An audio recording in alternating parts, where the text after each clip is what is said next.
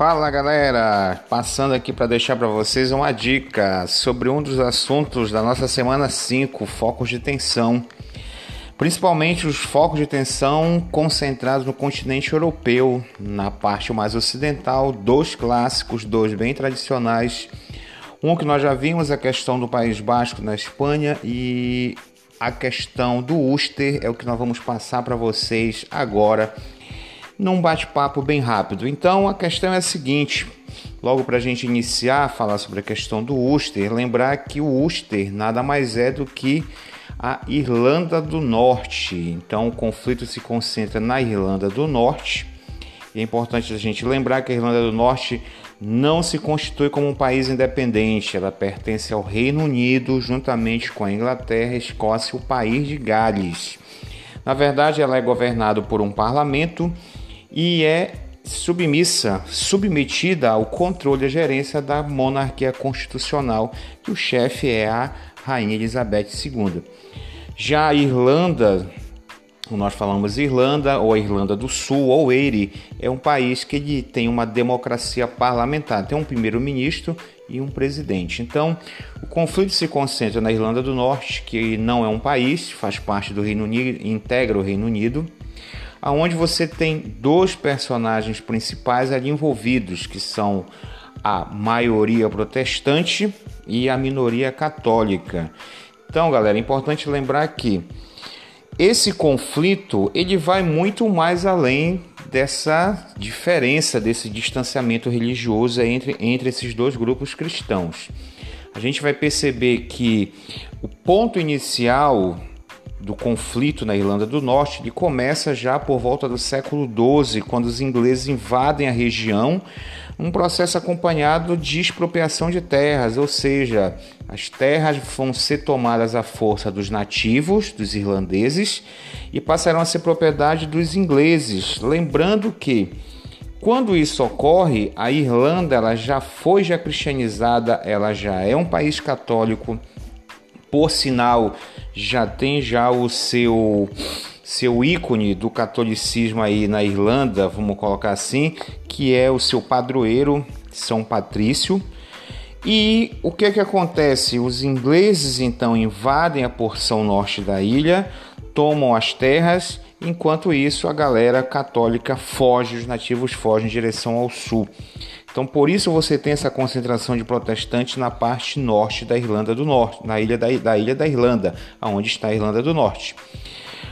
Posteriormente, o que é que isso vai, o, que é que isso vai trazer? Que no século XIX a Inglaterra ela acaba através de um documento oficializando que a Irlanda vai ser vai fazer parte do seu domínio.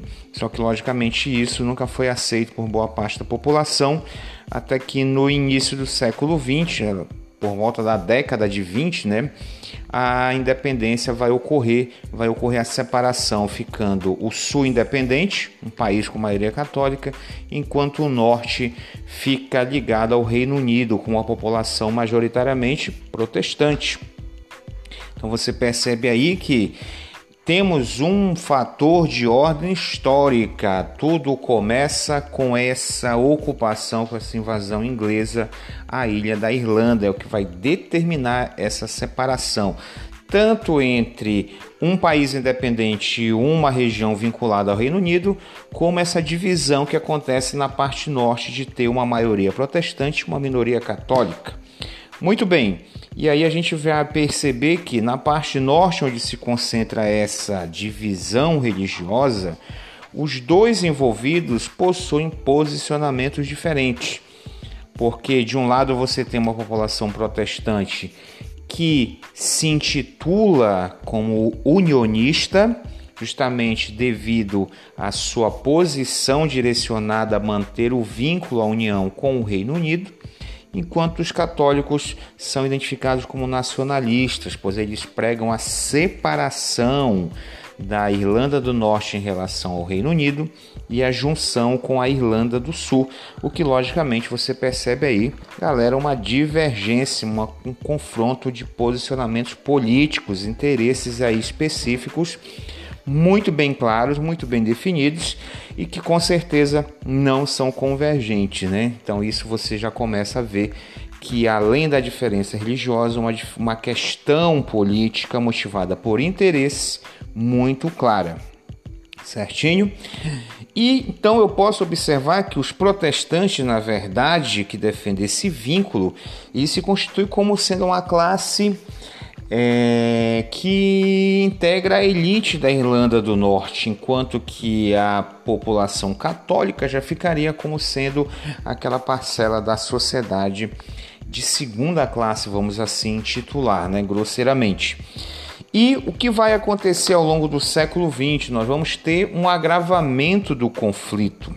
O agravamento ele vai se dar justamente porque você passa a ter um outro componente agora. Você vai ter o componente militar, já que a população católica da Irlanda do Norte passa a ter agora uma representação militar, um grupo que vai usar de atentados terroristas para atingir alvos tanto na capital Belfast, capital da Irlanda do Norte, como em Londres, que é o grupo chamado Exército Republicano Irlandês, o IRA, que durante os anos 80 em especial cometeu diversos atentados com muitos, muitas vítimas, até porque os atentados eram quase sempre é, realizados em locais públicos onde não se conseguia definir o alvo, quem era civil, quem era militar.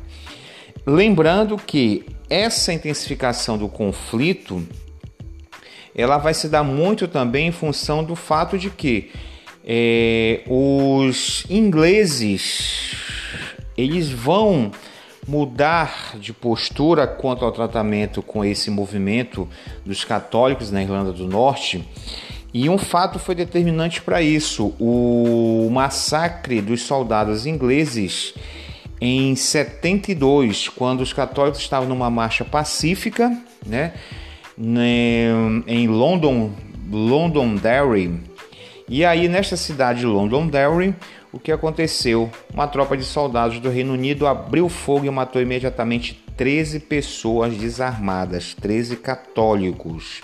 O que, é que acontece então? Você teve um dos maiores incidentes violentos envolvendo ou relacionados a essa questão aí. Por isso, você teve até de certa forma, não que seja justificável, a intensificação das ações do IRA do Exército Republicano Irlandês, o grupo que lutava por essa separação aí do da Irlanda do Norte em relação ao Reino Unido. E aí, galera, mais ou menos por volta da década de 90, a partir do final da década de 90, a gente vai ter mais ou menos aí uma espécie de resfriamento na situação quando foi assinado o acordo o acordo que previa uma espécie de algumas garantias é, em relação à Irlanda do Norte. E dessa forma o que aconteceu também é que o IRA acabou que colocando agora sua luta muito mais no campo político do que propriamente militar. E isso então fez com que esfriasse um pouco mais essa questão separatista da Irlanda do Norte, ok, galera? Um dos focos de tensão dentro do continente europeu.